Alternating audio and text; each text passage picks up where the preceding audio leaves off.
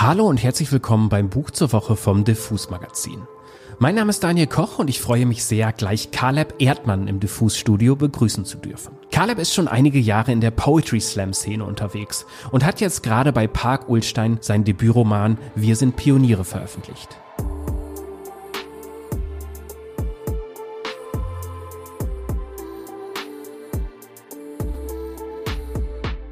In dem sehr schnellen und sehr lustigen Buch geht es um Bruckner und Vero. Die beiden sind ein Pärchen, kennen sich seit den Studientagen in Mannheim und haben eine offene Beziehung zusammen. Als sie erfahren, dass sie Eltern werden, wollen sie ihre Beziehung eigentlich, in Anführungszeichen, schließen und endlich mal erwachsen werden. Aber ganz so weit sind sie anscheinend noch nicht. Im Kern klingt das nach einer klassischen modernen Beziehungsstory. Aber dieses Buch ist eben auf sehr besondere Weise geschrieben und sehr lustig. Vero und Bruckner wechseln sich kapitelweise als Erzählstimmen ab und Caleb zieht uns dabei mitten rein in ihre Köpfe. Da ich mit Caleb sehr ausführlich über den Plot des Buches spreche, möchte ich dazu an dieser Stelle gar nicht mehr so viel sagen. Aber wie immer werde ich euch natürlich einen kleinen Part daraus vorlesen. In diesem Teil fährt Bruckner gerade mit dem ICE nach Stuttgart, wo er und Vero zusammenwohnen. Die ist aber gerade noch bei Keno, ihrer Zweitbeziehung sozusagen, in Mannheim. Wir springen mal rein ins Kapitel ungefähr in der Mitte des Buches, als der Zug kurz vor der Stadt Dinkelscherben auf offener Strecke liegen bleibt.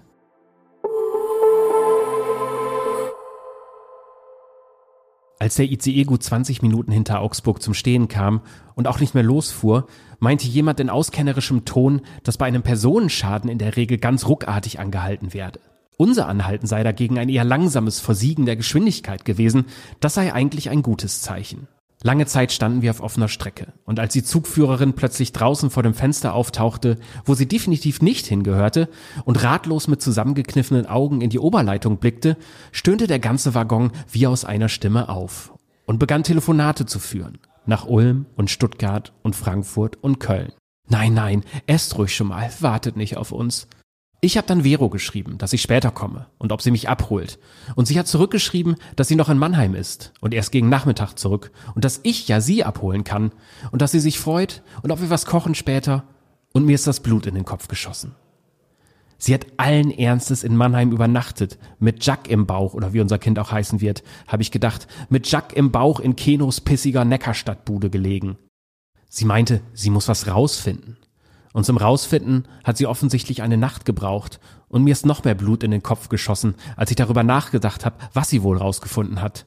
Und dann habe ich sie angerufen. Ich habe unseren Telefonpakt gebrochen, keine Anrufe an Mannheim-Wochenenden.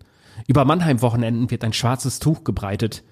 Allerdings ist heute Montag, also ist das mindestens eine Grauzone. Sie ist natürlich nicht rangegangen. Aber kurz darauf hatte ich eine Nachricht. Lass uns später reden, ganz in Ruhe, okay? Dieses ganz in Ruhe klang nach Bad News. Und inzwischen hatte ich so viel Blut im Kopf, dass ich die komplette Durchsage verpasst habe, dass die Passagiere nun gebeten werden, das sinkende Schiff zu verlassen. Frauen und Kinder zuerst. Obwohl sie das wahrscheinlich nicht gesagt haben. Das sagt man wahrscheinlich heute nicht mehr. Gute 50 Meter vom Waldrand entfernt hat sich eine kleine Gruppe Gestrandeter zusammengefunden. Unter Führung einer cremeweiß kostümierten Businesswoman, die abwechselnd auf ihr Handy schaut und mit bestimmter Geste in eine Richtung zeigt. Nach Dinkelscherben frage ich in die Runde wie ein Busfahrer und wie ein Busfahrer bejaht die Runde einsilbig. Also marschieren wir los. Die Businesswoman hat ihre Stilettos ausgezogen und Tannennadeln stecken ihr in den Fußsohlen. Sie stafft mit eierndem Strumpfsockengang voran und wir folgen ihr. Ich, ein älteres Ehepaar, das zwischen sich eine Sporttasche trägt, und ein junger Typ mit Cap und Goldkettchen und dann noch ein studimäßig aussehender Dude mit einem zum Bersten vollen Jutebeutel.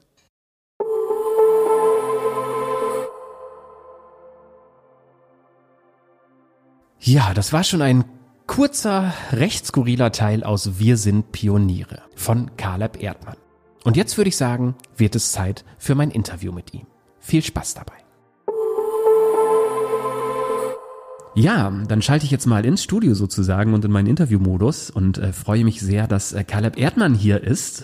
Äh, hallo Caleb, wie geht's dir heute? Hallo, äh, schön hier zu sein. Ich freue mich sehr, hier in eurem schicken Studio in Kreuzberg zu sein. Und ähm, ja, ja, wir sprechen heute über ähm, dein Debütroman.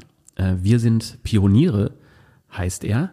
Und äh, erscheint sogar in dieser Woche, wenn ich das richtig auf dem Schirm habe. Ne? Und ich hörte schon, oder ich habe im Vorfeld gelesen, es ist Großes geplant. Äh, bevor wir genauer einsteigen, wie wird denn die Premiere deines äh, Romans aussehen, quasi, die Buchpremiere? Am 29. am Tag der äh, Veröffentlichung habe ich einen ganz tollen Termin im Literaturhaus in München. Ähm, das ist für mich auch ein sehr persönlicher Ort, weil ich da nämlich Praktikum gemacht habe vor vielen Jahren. Ach geil. Und ähm, die machen ein ganz tolles Format, das heißt Mix, wo drei DebütantInnen äh, eben ihre genau, Debütwerke vorstellen und da darf ich einer der, der drei sein. Und das habe ich noch betreut vor sieben Jahren, länger, vor acht Jahren. Und äh, jetzt darf ich selbst dabei sein. Das ist eine große Ehre natürlich. Ach cool, auch so ein schöner Full-Circle-Moment irgendwie. Ja, absolut, ne? ja, der Kreis schließt sich. Total. Das ist eigentlich auch ein, ein guter, guter, gutes Stichwort oder ein guter Stichsatz. Wie sagt man das, wenn das mehrere Stichwörter sind? Ich weiß es nicht. Aber ähm, du bist ja, was das Lesen und Vorlesen angeht und das natürlich auch das Schreiben, äh, schon eine ganze Weile dabei. Du hast äh, jahrelang Poetry Slam gemacht, da reden wir gleich auch noch ein bisschen drüber. Ich habe mich so gefragt, äh, Poetry Slam ist ja ganz häufig, äh, es gibt, glaube ich, Videos von dir so, da hast du äh, stehst auf der Bühne und sagst einmal so, äh, ich habe heute noch einen Text geschrieben, äh, ich weiß selber nicht, äh, was drin steht und dann ziehst du so einen Zettel aus der Tasche. Also das ist relativ schnell, man reagiert relativ schnell. Was ist denn eigentlich also passiert, dass du als Poetry Slammer, der ja so das das unmittelbare auch so benutzt, in diese sehr langsame Welt des Buchveröffentlichens mhm. eingetaucht bist? Äh, was war da los, dass das jetzt kommt? Ich glaube, also ich habe schon immer ähm, viel auch literarisch geschrieben. Ich hatte äh, längere Zeit einen Kurzgeschichtenblog, der hieß Zeit des Zerfalls. Das lief also immer eigentlich so nebenher. Aber ich glaube, der wirkliche Anstoß war dann mein Studium am Literaturinstitut in Leipzig.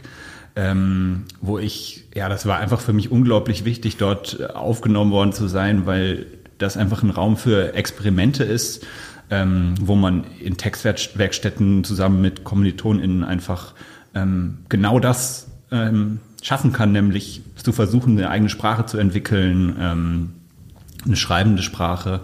Und ähm, ich glaube, das war dann wirklich ein Arbeitsprozess auch von dieser Form des Poetry Slam Textes, der ja immer fünf Minuten unglaublich pointiert, unglaublich auch laut und grell und schrill, also wo ja wirklich jede äh, Zeile sitzen muss, weil man nur so kurze Zeit hat und weil es ja auch um Bewertung geht und unmittelbare Bewertung durchs Publikum ähm, wegzukommen zu einer literarischen Sprache, wo man auch mal eine Figur entwickeln kann, sich ein bisschen Zeit lassen kann und so weiter, auch über 30, 40 Seiten etwas darstellen. Und ähm, ja, das war schon ein Prozess, aber ähm, ein ganz toller und intensiver Prozess. Ich finde das ganz spannend. Ich äh, bin sozusagen von der Konkurrenz. Also ich habe äh, kreatives Schreiben in Hildesheim studiert. Ah. Und ähm, bei mir hatte das irgendwie den umgekehrten Effekt. Ich hatte mich mit literarischen Texten beworben, die nur meine Schublade kannte und meine beste Freundin. Und äh, das Studium und das Reden über das Schreiben hat mein literarisches Schreiben irgendwie so verunsichert, dass ich dann straight Richtung Journalismus abgebogen bin und das andere jetzt irgendwie nicht mehr so richtig hinbekomme in vielen Punkten. Das scheint bei dir ja aber äh, anders der Fall gewesen zu sein. Ne? Ja, magst, magst du mal sagen, weil das natürlich auch für viele Leute, die schreiben ja auch, also das habe ich in Hildesheim damals auch gemerkt, ich habe eine Weile immer so die ersten Bewerbungen gesichtet und so. Das sind ja auch für viele Leute, die schreiben wollen, so Sehnsuchtsorte. Mhm. Magst du mal ganz kurz einen Einblick geben, so wie das so für dich war und wie du dich da so eingefunden hast? Weil es ist ja schon, auch ob man das will oder nicht, so ein bisschen elitär, Voll. schwingt ja automatisch mit und muss ja auch eigentlich so bei dem Approach ein bisschen. Ja, es war so ein bisschen beides. Also einerseits kann man natürlich nicht leugnen, dass es sozusagen auch immer, wenn man dann immer diese Zahlen hört, so und so viele haben sich beworben und so wenige kommen rein und so, das ist natürlich auch so ein bisschen so, eine, so ein An Angeber-Move. Ähm, aber nichtsdestotrotz muss man natürlich sagen, dass durch diese Exklusivität oder die kleine Zahl der Aufgenommenen sich das Schreiben schon insofern verändert, weil also es, es erhält halt ein anderes, anderes Gewicht. Also dadurch, dass man halt weiß, man man hat diese tollen Gastdozierenden, tollen Professoren und so weiter, so die sich die Sachen wirklich ganz genau anschauen ähm, und äh, auch auf einem hohen Niveau kritisieren, ähm, hat man natürlich nochmal eine ganz andere, ja, ein Selbstverständnis. Das entsteht, glaube ich. Und ähm, abgesehen davon ähm, fand ich es eigentlich überhaupt nicht elitär. Also ich fand es eigentlich sehr, sehr offen. Ich habe auch das Gefühl, es werden immer mehr aufgenommen, also die ähm, Jahrgänge werden immer größer und so weiter. So, ich glaube, dass so dieses ähm, Institutsprosa ist ja immer so dieses Stichwort für diese elitäre, hermetische Welt, dass sich das so ein bisschen, ähm, bisschen aufweicht. Ja. Ja, es gab ja auch mal diese, diese Diskussion angeschoben von einem Kommilitonen von mir damals, der jetzt Lektor ist, von wegen die Schreibschulen, die sind ja alle verweichlicht oder die schreiben gar nicht vom ja. richtigen Leben. Ähm, aber das hat sich ja auch gelegt. Ich finde tatsächlich auch ganz gut, was einem das gebracht hat. Ähm, also ich mache nicht nur diesen Podcast, ich bin bei Diffus auch so der eine Chefredakteur von unserem Printmagazin und habe vorher auch äh, als Chefredakteur von einem Musikmagazin gearbeitet. Und was ich aus dem Studio rausgenommen habe, ist so dieses mit Texten arbeiten das finde ich sehr gut, dass man dieses, diesen sehr emotionalen Prozess des Schreibens dann auch mit einer gewissen Distanz halt irgendwie und seine eigenen Texte aufräumen kann und so. Und das klingt bei dir auch ein bisschen so durch, dass das wahrscheinlich diese Ebene neu dazugebracht hat, vielleicht auch ein bisschen. Absolut. Also die Werkstätten waren wirklich unglaublich äh, wertvoll. Ähm sozusagen sich so ganz nackt zu machen mit einem Text vor Kommilitonen und, und Dozenten.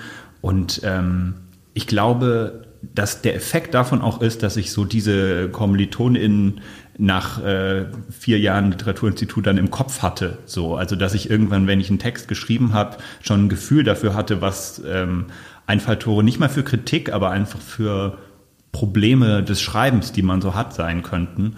Und das war unglaublich wertvoll und hat, glaube ich, mein Schreiben wirklich äh, sehr weitergemacht äh, gebracht. Also es geht gar nicht un unbedingt darum, dass man quasi einen Text in die Werkstatt gibt und danach ist er dann super oder so, sondern eher um so einen Modus der, des Textverständnisses und der Textbearbeitung, die sich so ent entwickelt dadurch. Und das war bei mir also wirklich äh, wichtig.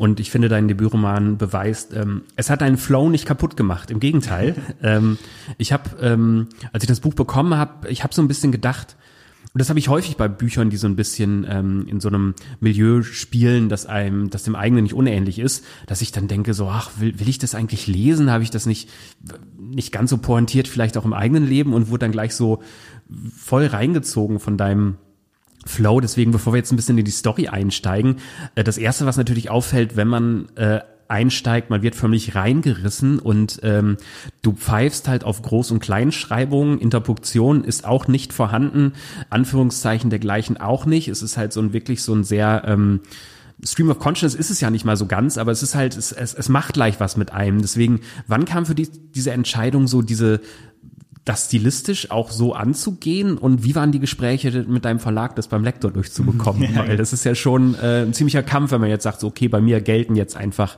Grammatikregeln nicht. Voll.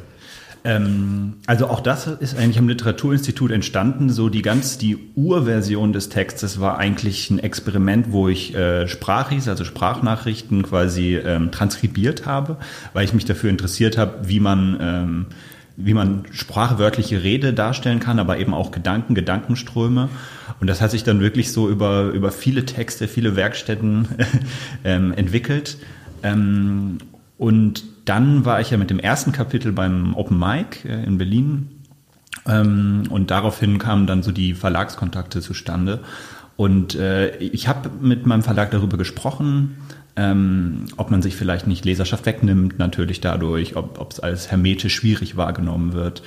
Ähm, und wir sind dann aber zu der, also ich war froh, dass ich meinen Verlag überzeugen konnte und dass mein Verlag da auch sofort an Bord war. Ähm, meiner Meinung nach gehören Form und Inhalt unbedingt zusammen. Also es ist nicht so, dass es, dass ich irgendjemanden ärgern will damit oder schwierig sein will oder hermetisch oder kunstig, arzi oder sowas so, sondern im Gegenteil, ich glaube, dass quasi diese Form ähm, der, der angemessene, unbedingt äh, richtige Form für diesen, diesen Inhalt ist.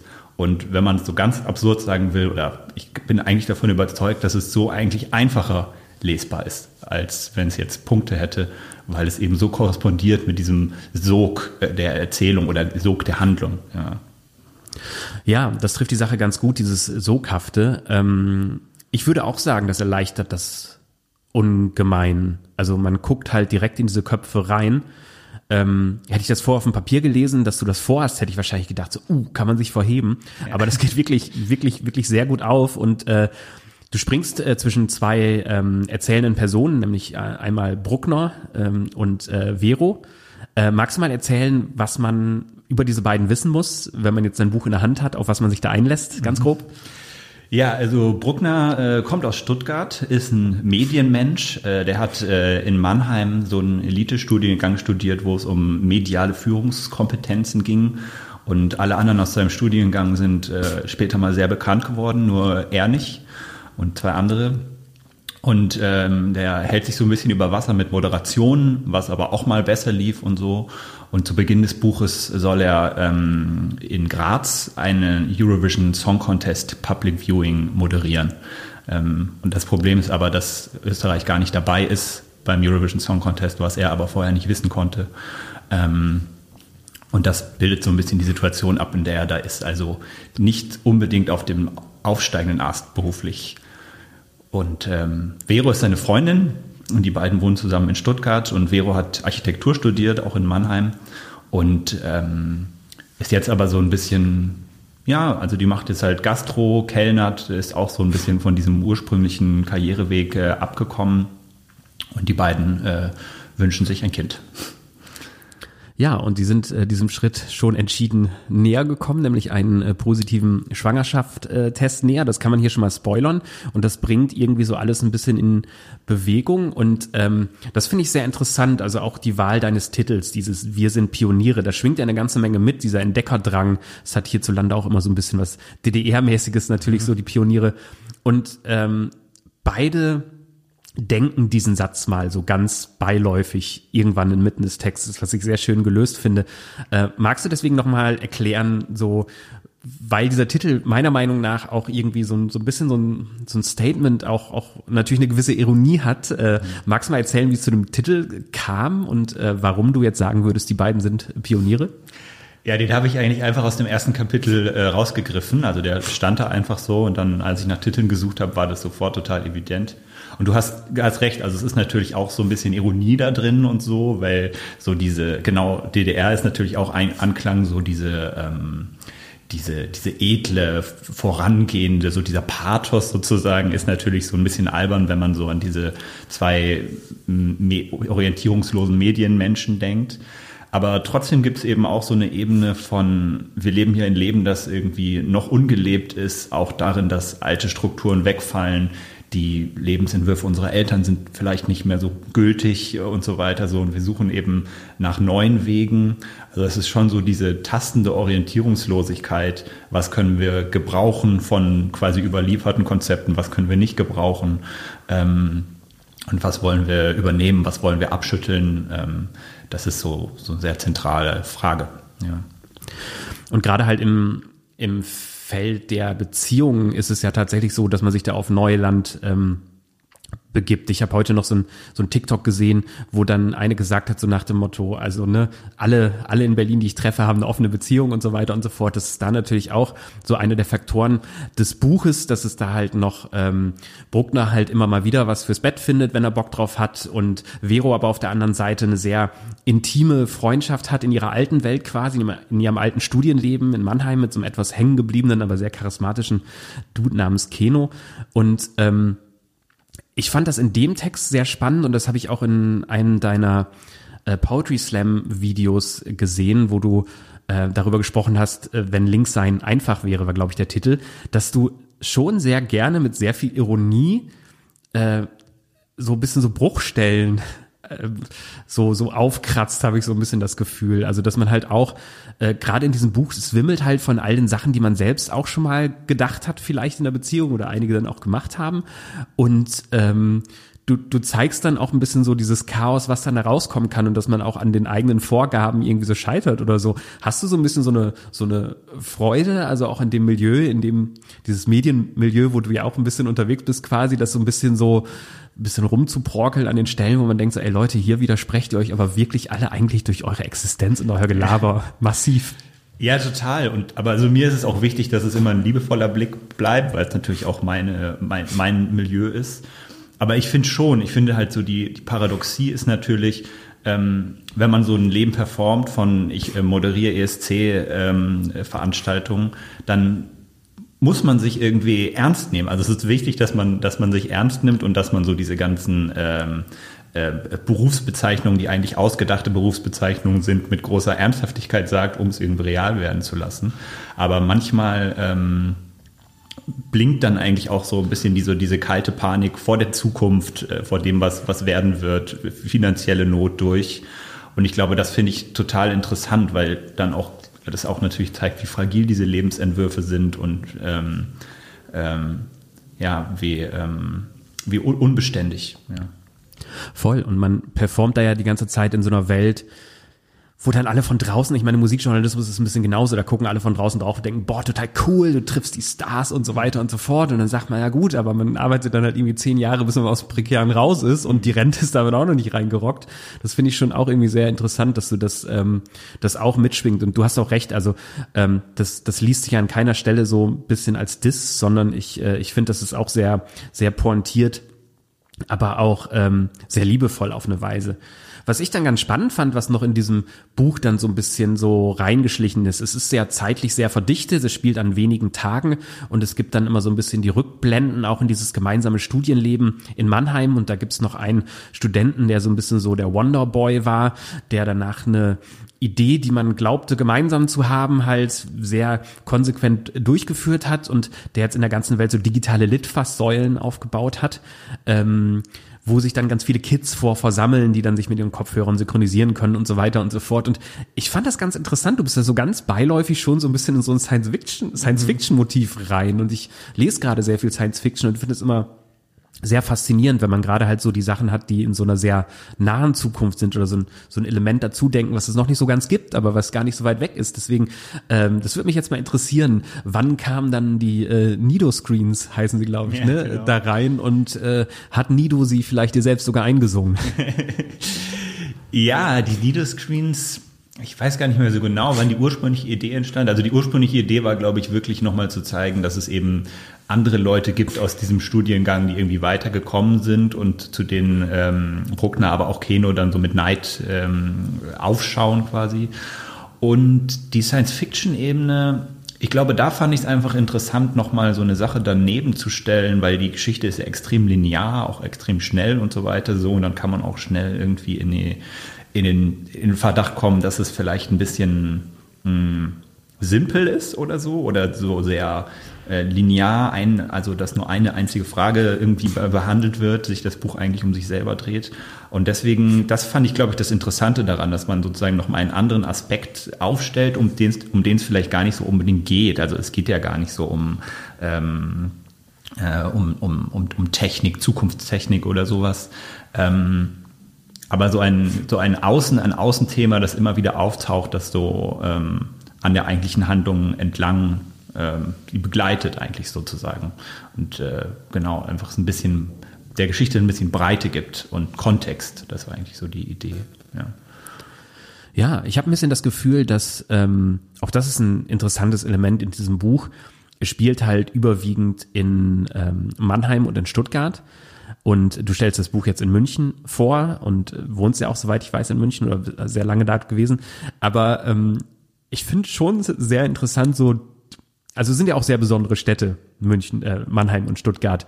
Und ähm, ich könnte mir vorstellen, wenn du das Buch dann da vorliest, dass da so der ein oder andere vielleicht ein bisschen pisst sein dürfte. Auch wenn es natürlich auch so eine liebevolle Hassliebe ist dann auch so ein bisschen, aber auch da äh, nimmst du ja schon ein bisschen die Städte ins Visier. Da habe ich mich gefragt, äh, hast du persönliche Verbindung zu diesen Städten ähm, oder bist du da einfach nur hingefahren und hast dir das irgendwie sehr genau angeguckt? Weil das fand ich schon sehr, sehr auch da wieder sehr, ähm, sehr gut die Spitze getroffen. Ähm, ja, also das war auch ein großer Vorteil dieser Jahre als Poetry Slammer, dass man einfach unglaublich viel rumkommt und unglaublich viel reist. Und ich interessiere mich total für so äh, wenig erzählte Städte. Das finde ich total interessant. Und gerade Mannheim ist so eine Stadt, die so, so eine, also so eine spezielle und weirde Struktur hat mit diesen Quadraten und ähm, dieser ganzen ähm, industriellen Vergangenheit und so weiter. Also ähm, ich, ich interessiere mich total für so Orte, die nicht so obvious sind und war eben auch oft in Mannheim und mir sind diese ganzen Sachen aufgefallen und ich hatte total Lust, so diese Städte eigentlich zu Protagonisten werden zu lassen. So, das fand ich irgendwie total eine total coole Idee, weil also wenn das funktioniert, mag ich das auch in anderen Bü Büchern total gern, wenn man das Gefühl hat, ein, ein Ort hat genauso viel äh, Geschichte und interessante Aspekte, erzählbare Aspekte wie jetzt eine Figur oder sowas. So, das war so der das Ziel. Das finde ich ganz spannend, ähm, weil es gibt noch eine Referenz, die in dem Buch sehr sehr bewusst platziert ist, habe ich das Gefühl. Äh, Keno und Vero haben manchmal Sex unter einem Poster von einer Jörg Fauser Lesung. Ja. Jörg Fauser, ein großer, viel zu früh verstorbener äh, deutscher Autor. Einige Dinge auch nicht gut gealtert, aber viele dann doch gut gealtert, waren halt andere Zeiten. Aber ja auch ein Autor, der sehr guten Reisejournalismus gemacht hat. Es gibt diesen Band Der Strand der Städte, wo er halt auch mit einer, mit einer Sprache die ein bisschen anders funktioniert, aber die sich ja halt auch so diese weirden Details pickt, irgendwie ganz gut umgeht. Deswegen wollte ich mal fragen, ist äh, Fauser tatsächlich irgendwie, also ist das eine, äh, eine bewusst benutzte Referenz oder ist es so ein bisschen auch, weil es natürlich auch also er ist ja auch ein ziemliches Klischee, also ist ja ganz häufig so der deutsche Bukowski und man hat dann so als halbstarker Autor mal die Phase, wo man Bukowski liest, liest und dann kommt man bei Fauser raus und dann, das hat, das schwingt ja auch was mit, was seinen Texten manchmal dann irgendwie nicht, nicht ganz äh, entspricht, weil die sind ja wirklich sehr gut, aber äh, wie kam, wie kam Jörg Fauser äh, zu Vero und Keno ins Bett oder vielmehr da drüber an die Wand? Also ich bin nicht äh, wie ähm, Keno Fauser Experte.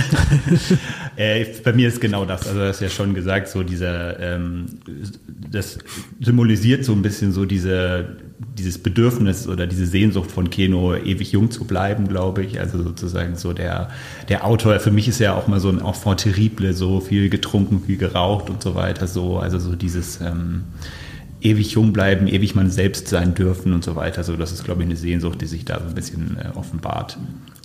Und der hat auch häufig Protagonisten, ähm, muss man nicht gendern, es sind meistens schon Protagonisten, muss man sagen, ähm, die halt einen ähnlichen Style fahren. Also ich muss so ein bisschen daran denken, ähm, ich habe letztens diesen unveröffentlichten unvollendeten Roman, die Tournee heißt er, glaube ich, äh, das letzte Fauser-Buch, was rausgekommen ist.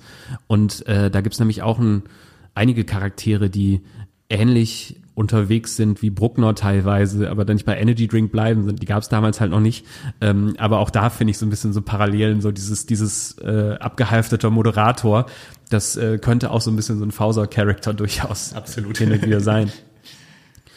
Ja, ich finde es nach wie vor ganz spannend, ähm, dass du jetzt ähm, noch oder dass du aus dieser Poetry Slam Welt kommst, weil ich fand das sehr interessant, wenn man jetzt auf äh, die Literatur in Deutschland, gerade die Jungliteratur in, die letzt, auch, äh, in den letzten Jahren blickt, dann habe ich so das Gefühl, dass halt Poetry Slam auch dann natürlich durch solche Mischdinge wie dann halt Open Mic Wettbewerb und so äh, eine ganze Weile halt der groß der der der heiße Scheiß äh, für Talente war. Und dann habe ich das Gefühl, ist irgendwas passiert, dass ähm, mir halt die Poetry Slam Welt eigentlich überwiegend nur in schlechten deutschen Komödien als Diss irgendwie so oder halt bei irgendwelchen Satirikern, äh, die das dann halt irgendwie so ein bisschen verlachen diese Welt. Aber ähm, ich weiß nicht, wie empfindest du das über die Jahre? Weil man sieht ja immer noch Veranstaltungen, wo man merkt, so hey, das ist die Qualität ist da halt äh, auch durchaus vorhanden und das ist ähm, eine spannende Kunstform. Äh, wie, wie gehst du mit diesem Imageverlust um oder ist das was, was ich so ein bisschen reininterpretiere von draußen? Nee, also ich würde sagen, das, was passiert ist, ist Julia Engelmann halt. Ja. Das war eben so ein ganz großer Bruch, wo es einfach eine unglaubliche Popularisierung gab und äh, eben auch, ähm, ich will sie jetzt gar nicht dissen, aber einfach in eine, eine Richtung, also sozusagen so diese sehr ähm, ernsten, lyrischen, von manchen vielleicht als kitschig empfundenen ähm, Texte. Und das hat eben, glaube ich, eine ähm, Tendenz, die es gibt im Poetry Slam verstärkt und so ein bisschen so die, die anderen, so diese essayistischen, satirischen, lustigen, äh, gereimten Texte so ein bisschen in den Hintergrund treten lassen. Ähm, ich glaube, es gibt, gab so in den letzten Jahren eine ganz große Professionalisierung und Kommerzialisierung im Poetry Slam, ähm, was so seine Vor- und Nachteile hat. Die Vorteile sind natürlich, es können jetzt viele Leute davon leben oder von Slam oder verwandten Formaten. Ähm, aber natürlich gibt es dadurch auch so ein bisschen so ein Streamlining, also dadurch, dass äh, es jetzt einen großen, mit Poetry Slam TV einen großen YouTube-Kanal gibt, wo die Videos hunderttausendfach geklickt werden, sind natürlich die Leute, die frisch in die Szene kommen, haben die schon eine ganz genaue Vorstellung davon, was ein Poetry Slam Text zu sein hat. Und dadurch werden die Texte, glaube ich, tendenziell ähnlicher. Und man könnte sagen, dass dadurch ein Stück an Qualität verloren geht.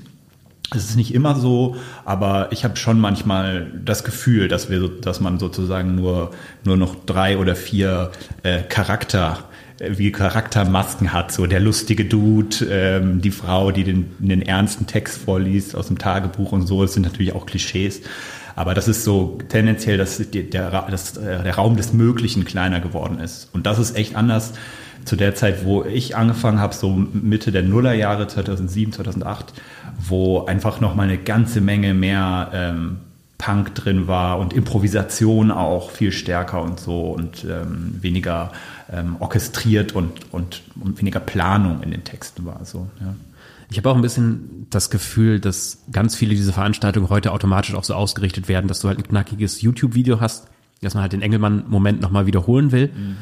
Und ähm, das würde mich mal interessieren, weil das fand ich teile, teilweise relativ krass. Man sieht da viele ähm, Leute, die sich trauen, auch dahin zu stellen, weil ich finde, es ist immer noch gerade halt mit einem mit einem Text, den man abliest, ist eine wahnsinnig exponierte Position, da hochzugehen und da braucht man meiner Meinung nach echt Rückgratfuhr, um sich das zu trauen.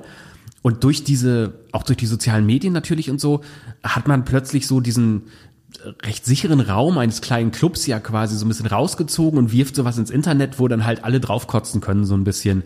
Du hast dann ja so ein bisschen auch genau so ein bisschen so diese Bruchstelle so ein bisschen mitbekommen. Hast du da eigentlich auch Erfahrungen so gemacht, dass man auch, dass man plötzlich ähm, also gerade auch bei diesem Video, äh, wenn links sein einfach wäre, also man, man provoziert dann ja auch irgendwie so mit seinen Aussagen und steht dann auf einmal gegen das ganze Internet. Äh, wie waren deine Erfahrungen da so, als das dann so äh, ein bisschen, bisschen größer wurde und man dann auch auf einmal, ob man das jetzt manchmal ja auch wollte oder nicht, dann irgendwo in einem verwackelten Video zu hören oder zu sehen war? Ja, also man verlässt natürlich so den Echoraum. Ist natürlich im kleinen, äh, kleinen Keller ist er natürlich irgendwie geschlossener als im Internet. Ich lese jetzt persönlich keine Kommentare, also ich weiß jetzt nicht so genau, was da alles ist. Ich glaube, da ist so viel so rechte Leute und so, die dann da drunter schreiben, äh, sonst was, die Grünen sind scheiße oder sowas. ähm, und was so diese Öffentlichkeit als Slammer angeht, ich glaube, dass viele ehemalige Slammer und Slammerinnen, die sehr erfolgreich geworden sind, sei das in der Comedy, in der Literatur, in der Lyrik, ähm, sich sehr stark distanziert haben davon, das aus ihren Wikipedia-Artikeln rausgestrichen haben und alle Videos gelöscht haben und so.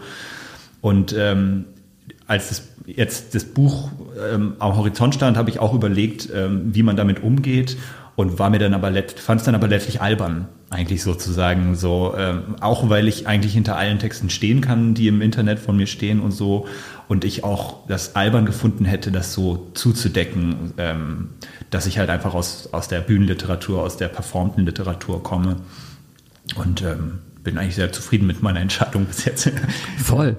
Und hast jetzt einen klaren Wettbewerbsvorteil, kann man so sagen, weil das wissen wir alle, es gibt halt ganz, ganz, ganz tolle Autorinnen und Autoren, die ganz, ganz tolle Bücher schreiben und dann ist man manchmal auf Lesungen und denkt so, Alter, kann das bitte aufhören, wenn er noch so einen Satz so langsam liest, so. Aber da schwingt natürlich auch ein bisschen die, äh, die, die, die Frage mit so, ähm, gerade weil dein Buch so ein Tempo hat, weil die Pointen sitzen, wo ich schon das Gefühl habe, dass du ein sehr gutes Gespür hast, was eine Pointe ist äh, und auch so ein gewisses inneres Qualitätsmanagement, was sicherlich auch von der Bühne angelernt ist. Aber war das, du hast ja gesagt, du hast vorher auch schon Kurzgeschichten geschrieben, ist das manchmal noch oder war das jetzt beim Buchprojekt ähm, eher Fluch oder Segen, dass man dass man aus einer Welt stammt, wo man einen guten Satz gleich quasi einen Abend später äh, bestätigt kriegen kann oder halt auch nicht. Ja, ja. Also ich glaube, dass so dieses Pointenhafte war was, was ich mir eigentlich echt also abtrainieren musste, auch so eine Art von äh, lauter und bildhafter Sprache, die eigentlich für die für das gesprochene Wort da ist. Ähm, das war echt was, wo ich wo ich mich so ein bisschen also was ich so ein bisschen äh, rausstreichen äh, musste. Und ähm, mir ist es schon sehr wichtig, dass es nicht sozusagen ein Slam-Buch ist oder das Buch eines Slammers oder so, sondern dass so diese sprachliche Form, weil das hatte ich jetzt auch neulich in der Ankündigung gelesen, es ist wie ein Poetry Slam oder, oder so. Und äh, da muss ich wirklich sagen, dass die, diese Form gerade eine Emanzipation von Slam-Texten war, dadurch, dass ich halt überlegt habe, okay, wie kann man Möglichkeit eben literarisch darstellen und eben nicht ähm, auf der Bühne. Und äh, genau, das wird, glaube ich, oder das steht mir so ein bisschen bevor, dass das, glaube ich, manchmal vielleicht verwechselt werden wird, weil es eben ein sehr sprachlich, sprachlich gehaltener, mündlich gehaltener Roman ist, dass es sozusagen total korrespondiert mit dieser Bühnenliteratur, die ich lange gemacht habe. Und das ist für mich gar nicht so. Also wie gesagt, ich bin gar nicht so, dass ich sage, ich will das irgendwie verleugnen, aber für mich ist das eben ganz klar Literatur und das andere eben Bühnenliteratur. Das ist für mich sehr unterschiedlich. Und es ist ja auch sehr anders als die Texte, die ich auf Poetry Slams mache. Ja. Voll, definitiv. Und das ist vor allen Dingen halt auch eine, es ist eine sehr schnelle Geschichte, aber es ist halt eine Geschichte und es ist halt nicht so einem Kapitel mal reingesetzt, sondern im Gegenteil, es ist auch sehr, ähm, ich finde das sehr, sehr geschickt gemacht, wie du auch teilweise so diese Rückblicke verwebst, wie du halt immer ein bisschen mehr über diese Personenkonstellationen verrätst, die einem dann erst so, so beiläufig begegnen das ist schon was, was auf jeden Fall auch irgendwie so das, das ähm, dann ja halt auch die die Literatur ausmacht. Deswegen, ich finde das sehr spannend, auch wie das in zukünftigen Kritiken dann halt auch, wie die Leute damit umgehen, weil man weiß ja teilweise, wie halt auch das Feuilleton funktioniert. Ähm, das Schreibstuhlending war so das eine Ding, das Podium, ne? Also da werden garantiert so die. Ich habe beides. Genau, das beides, also doppelte Angriffsfläche. Äh, und das wäre halt unfair, weil es ist halt ein sehr mitreißender und sehr guter Roman. Deswegen bin ich jetzt mal gespannt, ob dann so die alten äh, Reflexe des manchmal ja etwas angestaubten und sich sehr wichtig nehmenden Feuilletons da irgendwie drauf, äh, drauf anspringen oder auch nicht. Das äh, wird mich halt irgendwie nerven. Ich kann mir das auch halt so ein bisschen vorstellen, dass Leute das halt so äh, mich halt googeln und dann sehen die halt so diese zwei Slam-Dinger und dann sagen sie, ah, das ist das. Ah, so, also weil du hast total recht, das ist ja, die Verbindung ist total schnell gemacht und ja auch logisch und so, aber ja, genau. Ja, und ist dann auch immer eine gute, gute Pointe für einige Feuilletonisten, die selbst noch kein Buch geschafft haben. Nein, das ist auch fies. Ja, ähm, was ich immer ganz spannend finde, ähm, weil ich bleib dabei, ich kann mich noch an die, an die Überwindung erinnern, als ich ähm, einen literarischen Text zum ersten Mal irgendwo hingeschickt habe, damit er so bewertet wird. Und ich habe immer riesen Respekt vor das merke ich auch, wenn ich Musikerinnen und Musiker interview vor Leuten, die halt diesen Step machen, ähm, ich drücke mich jetzt aus, ich stelle mich auf eine Bühne und singe oder aber ich schreibe ein Buch und äh, setze mich damit auf die Bühne.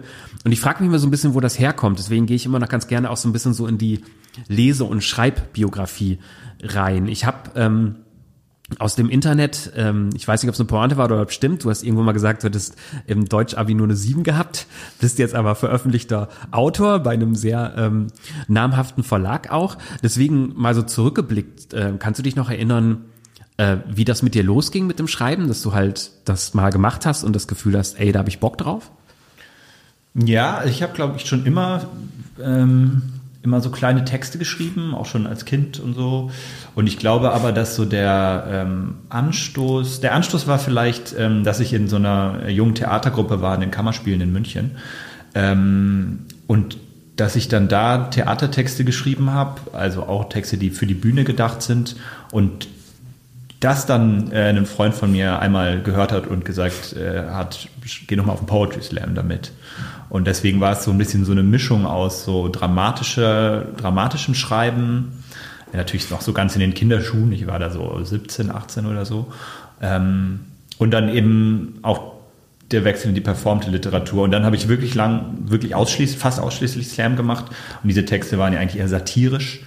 Ähm, und äh, parallel aber immer diesen Kurzgeschichtenblock äh, geschrieben, ähm, Zeit des Zerfalls. Ich weiß gar nicht, ob man den heute noch, äh, ich habe so lange meine, äh, meine Kosten nicht bezahlt bei Blogspot. Ich weiß nicht, ob es den noch gibt.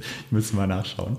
Ähm, aber ähm, das habe ich eigentlich immer parallel gemacht. Also ich habe immer so ein bisschen so, wenn auch manchmal auf Sparflamme, aber das literarische Schreiben immer nebenher noch ähm, laufen lassen. Und das war mir auch wichtig. Es war mir auch gar nicht so wichtig, dass es viele Leute lesen, aber ähm, ja genau, das so wach zu halten war, war wichtig. Und beim Literaturinstitut habe ich mich dann tatsächlich mit beiden beworben, also mit Kurzgeschichten und mit Slamtexten. Und das war dann ähm, für mich ganz toll, dass, dass, dass ich dann damit angenommen wurde, weil es ja einfach alles äh, repräsentiert hat, was ich bisher so geschrieben hatte, die ganze Bandbreite. Da sind ja, finde ich, die Schreibschulen auch ähm, sehr clever, was jetzt so ihr bei uns in der Musik würde man sagen, Signing angeht. Ähm, bei uns im Studiengang war es auch so, dass man einige unfassbar gute Autorinnen und Autoren, die eigentlich schon fertig waren, die ganz jung waren, direkt von der Schule kamen und dann so Leute wie ich, die dann über den zweiten Bildungsweg kamen und schon eine Lehre gemacht haben und zum ersten Mal überhaupt über ihre Texte reden oder so. Also das, ähm, das macht, glaube ich, hatte ich das Gefühl auch immer so. Also wir haben natürlich von Hildesheim aus immer auch nach Leipzig rüber geguckt und umgekehrt vielleicht auch. Und ich habe das, fand das schon immer ganz interessant, dass man das Gefühl hatte, dass da Leute sitzen, die halt auch sagen so, hey, ähm, es gibt nicht nur den klassisch studierten Weg, sondern, sondern es gibt, es gibt so andere Sachen so. Weil wir waren auch zwischen 17 und 33 in unserem äh, Studiengang. Das ist echt so für einen Bachelorstudiengang. Wüsste ich nicht, wo es das sonst noch gibt. So, ja. Das stimmt. Das, das ist ein ganz, das vor allen Dingen auch interessant, wenn dann halt so diese Lebenswelten aufeinandertreffen. So. Absolut. Also das, ähm, Wobei kann auch in beide Richtungen gehen. Also ich habe dann erst zwei Jahre später gemerkt, dass ich der Einzige im Studiengang war, der in den Semesterferien arbeiten musste. Das war dann auch so, huch, okay. Aber wir waren auch nur, glaube ich, wir waren so 10 oder 15 Leute pro Jahrgang. Das war anfangs noch irgendwie äh, relativ klein. aber ich finde das interessant, dass du sehr über das Szenische und über auch das, das, das Performance-Lesen da reingekommen bist. Gab es denn auch so Namen in der Lesebiografie? Also bei mir war es irgendwie ganz klassisch so das erste Mal, dass ich was schreiben wollte. Ich habe das als Kind, glaube ich, schon mal gemacht. Ich habe mich irgendwann mal äh, hingesetzt und habe auf der Schreibmaschine meines Vaters ein halbes Kapitel über einen Kriegsreporter im Irak irgendwie als wow. Elfjähriger schreiben wollen. Da hatte mich, glaube ich, dieser Irakkrieg damals irgendwie so sehr und die Bilder auf RTL irgendwie sehr äh, verstört. Aber dann war es in erster Linie bei mir so die ersten Stephen King Bücher, die ich gelesen habe. Das hat mich so angefixt.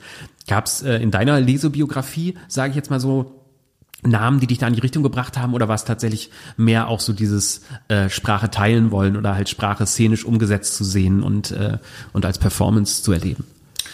Also ich habe, ähm, also was ich von wirklich von früh, frühem Alter an sehr viel gelesen habe, waren Amerikaner. Also ich habe äh, Philip Roth ganz viel gelesen, ähm, John Updike, ähm, Raymond Carver ähm, und das hat mich, glaube ich, wirklich sehr geprägt von Anfang an. Ähm, wirklich wenig äh, gegen, deutsche Gegenwartsliteratur, also auch heute, ähm, ich will, würde gerne mehr lesen, aber ich werde dann immer so wieder dahin zurückgezogen. Und ähm, das finde ich immer so toll an den Amerikanern, dass die so eine ähm, so ein Schreiben haben, das eigentlich um den eigentlichen Gegenstand so kreist. Ne? Also es sind immer so ganz tiefe, große Fragen, äh, Glück, Zufriedenheit, der amerikanische Traum, ähm, wie kann man den verwirklichen. Aber die Geschichte selbst ist gar nicht irgendwie soghaft oder so, sondern, sondern hat so eine, ähm, so eine, so eine ganz breite und auch langatmige manchmal Verhandlung und so eine Alltäglichkeit. Und das ist, glaube ich, was, was mich total ähm, beeinflusst hat. Also so dieses ähm, in der Alltäglichkeit die großen Fragen aufspüren und sie sozusagen so tastend ähm, versuchen einzuholen. So, das, das finde ich ist total ähm, Ami-mäßig und das hat mich immer total beeindruckt. Ja.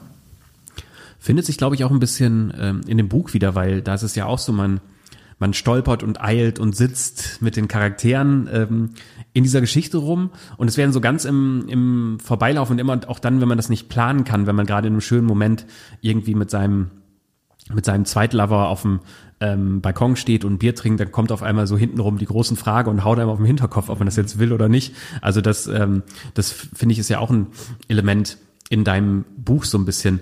Ähm, was mich mal ein bisschen interessieren würde, so ich finde das sehr interessant, was ich vorhin schon meinte. Man liest das so und wenn man so ein bisschen aus dieser Medienwelt kommt oder auch mal studiert hat oder auch ähm, mal in Mannheim war oder Zug fährt oder in Stuttgart war, es gibt viele Andockpunkte, wo man sich da ein Stück weit wiederfindet. Und du beobachtest teilweise so genau, dass ich so, also wenn ich jetzt mit dir befreundet wäre und ich würde dein Buch lesen, ich würde, ich würde so ein bisschen Angst haben, dass, dass da irgendwelche Züge aus dem Umfeld, sage ich jetzt mal, irgendwie so reingekommen sind. Und äh, ist ja dann immer so ein bisschen Fluch und Segen, wenn man halt so Geschichten, die sehr nah an der Lebensrealität sind und die dann in eine andere Richtung dreht. So, ist das was, wo du dir so ein bisschen Gedanken drüber gemacht hast, so dieses Zusammenspiel Realität, Fiktion? Kann ich da eine Falle laufen? Rede ich jetzt vielleicht über Leute, die ich mag, die sich drin wiedererkennen können? Oder ist das äh, überinterpretiert meinerseits? Also es hat natürlich wie immer irgendwie ähm, mit der Realität was zu tun und auch mit dem, was ich so in meinem Freundeskreis oder in meinem Umfeld so betrachte.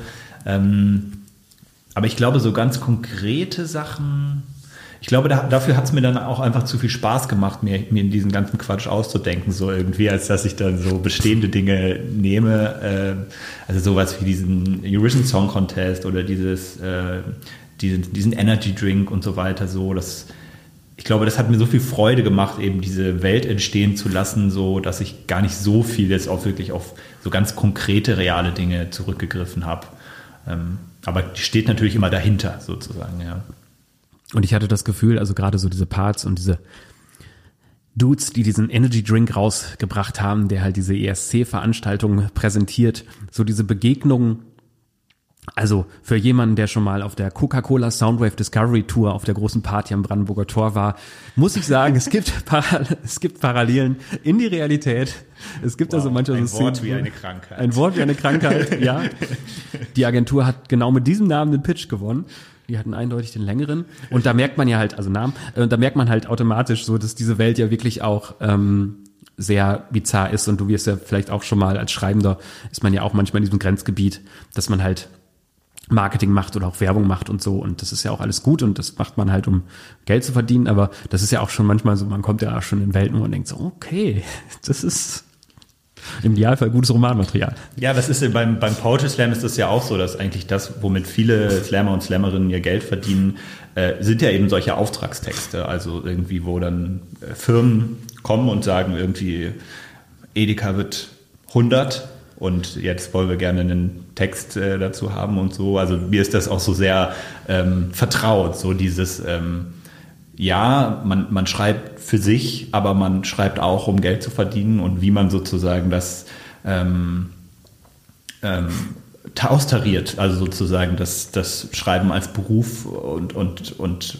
und als Lebenserhalt ähm, und sozusagen das, das die Berufung oder das, das Brennen für das Schreiben und so weiter. So, das muss man halt, wenn man nur eine Sache kann, dann muss man beides damit machen, sowohl Geld verdienen wie auch ähm, sich verwirklichen.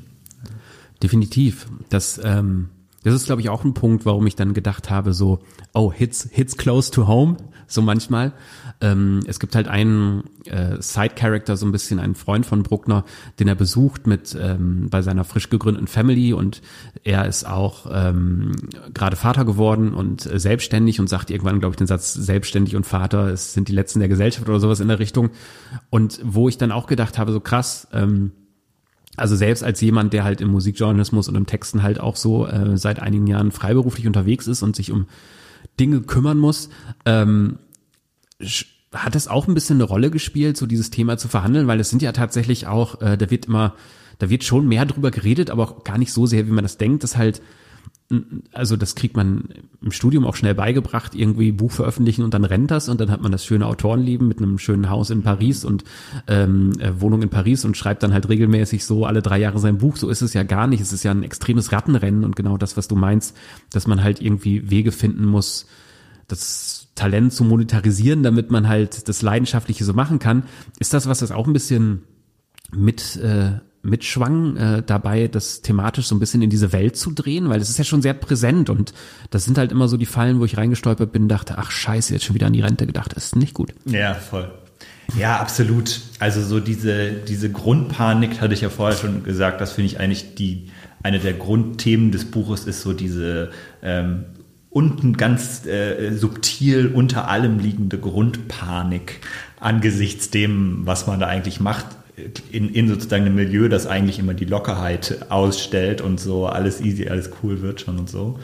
Aber ja, ich muss auch wirklich sagen, dass äh, du hast voll recht, also so dieses Bild vom äh, Schriftsteller in Reinform, das ist ja so ähm, so eine Illusion einfach so. Ne? Also es gibt wirklich so wenige Leute, glaube ich, die wirklich nur das machen. Also jeder macht noch irgendwas an der Seite. Bei mir ist es vielleicht dann ein Poetry Slam oder ein Auftragstext. Andere machen, sind in der Werbung oder sowas so. Also dass sozusagen das äh, Schreibtalent oder Können ähm, immer auch eine Ressource ist. Äh, das wird natürlich so in diesem Traumbild immer nicht mitgedacht. So, ja. Voll. Deswegen finde ich es immer gerade ganz gut, wenn man halt mal auch so auch wenn es hier teilweise ironisiert ist und diese Grundpanik, das, ähm, die ist sehr ansteckend gewesen, finde ich. Und auf der anderen Seite finde ich es aber auch gut, dass man halt da mal reinblickt und halt, du hast ganz am Anfang auch diese äh, Formulierung über Bruckner, dass er halt ein Leben performen muss. Mhm. Und das ist ja dann auch irgendwie was, ne? Man ist halt in dieser schillernden Welt, man füllt da eine Rolle aus. Und dann, wenn man dann halt, äh, nachts kann man nicht schlafen, weil man dann halt denkt, so scheiße, Steuerberater hat sich wieder gemeldet, kann nichts Gutes sein, mhm. so, ne? Deswegen. Absolut. Ja, ja, dann habe ich auch, ähm, dann sind wir jetzt auch schon so langsam am, ähm, am, am Ende der Folge angekommen. Ähm, ist ein bisschen blöd, das jetzt zu fragen, weil so ein Debütroman immer schon ähm, ziemlicher Meilenstein ist und wenn man das geschafft hat oder so, dann soll man das voll auskosten. Aber ich finde es immer sehr spannend, wenn ich hier Leute sitzen haben, die ähm, tatsächlich mit einem jetzt äh, debütieren und ähm, deswegen jetzt mal so weit in die Zukunft gefragt, was wäre jetzt für dich so Ideal-Move, wie das weitergeht oder man weiß ja auch, wie das Tempo mit Buchveröffentlichung ist. Ähm, hast du schon wieder weit, drei weitere Eisen im Feuer oder wie wäre jetzt im Idealfall, wenn du jetzt perfekte Welt, perfekte Storyline schreiben würdest, äh, wie, wie geht's dann weiter? Also es gibt einen Plan für ein äh, neues Projekt, an dem ich auch ähm, schon sehr lange arbeite, auf das ich mich sehr freue. Ähm, das ist so, also es wird ganz anders sein, es wird auch autobiografischer sein, ähm, persönlicher auch. Ähm, und ja, also ich würde mich total freuen, wenn es, äh, wenn es weitergehen würde auf der literarischen Ebene. Gerade weil ich auch das Gefühl habe, dass ich total Lust habe auf diese Welt und Lust zu schreiben und Lust einfach Geschichten zu entwickeln. Und ähm, ja, deswegen schaue ich da mit, äh, mit, mit großer Hoffnung ähm, drauf, dass es, äh, ja, dass es bald ein zweites Buch geben wird. ich finde auch dieser, auch wenn es halt ähm, eine Lebensrealität ist, die unsere recht nahe ist und man viele Sachen da kennt, aber ich würde auch eine temporeiche Verfilmung begrüßen. Ich bin bei deutschen Regisseuren, Regisseurinnen, ne muss man nicht gendern, bei deutschen Regisseuren bin ich halt immer sehr, sehr skeptisch. Mhm. Ähm, aber auch das ist im Buch sehr lustig. Es wird ähm, an einer Stelle so sogar darüber philosophiert, wen denn Matthias Schweighöfer spielen würde, nämlich der wäre perfekt für die Rolle des Keno. Auch das äh, finde ich ist ein ist ein sehr ähm, sehr schöner Moment. Ja, Caleb, dann, dank, Caleb, dann danke, dass du hier warst ähm, für dieses sehr äh, spannende Interview. Und ähm, das Buch ähm, Wir sind Pioniere ist ja erscheint jetzt äh, am Freitag, also in dieser Woche auf jeden Fall, bei Park Ullstein. Und deswegen bist du sozusagen ein Labelmate von äh, Ilona Hartmann, die äh, auch bei uns bei Diffus Thema war. Nicht bei mir im Podcast, ähm, sondern als äh, Videotitelstory, als aktuelle, falls ihr euch für die Labelkollegin von äh, Caleb interessiert, ähm, könnt ihr das Interview bei uns auf der YouTube-Seite sehen, wo Ilona mit ähm, Paula Carolina spricht über ihr Buch. Und ja, ich wünsche dir auf jeden Fall gute Premiere und viel Glück mit dem Buch. Ich habe es wirklich sehr gerne gelesen, so zwei Tage durchgesuchtet und äh, ich glaube, viele Hörerinnen und Hörer und viele Diffusleserinnen und Leser, ihr würdet euch da, glaube ich, auch wiederfinden. Äh, gibt dem Buch mal eine Chance. Und ähm, ja, danke, dass du hier warst, Caleb. Danke. Schön. Dankeschön. Ciao. Und das war's dann auch schon für, was heißt auch, ging ja schon fast eine Stunde wieder mit allem. Das war das Buch zur Woche vom Diffus Magazin. Mein Name ist Daniel Koch. Äh, Im Studio war Caleb Erdmann. Wir haben über sein Buch Wir sind Pioniere gesprochen. Gerade eben frisch erschienen oder in den nächsten Tagen draußen bei Park Ulstein. Und damit sage ich wie immer Tschüss und bis zum nächsten Buch.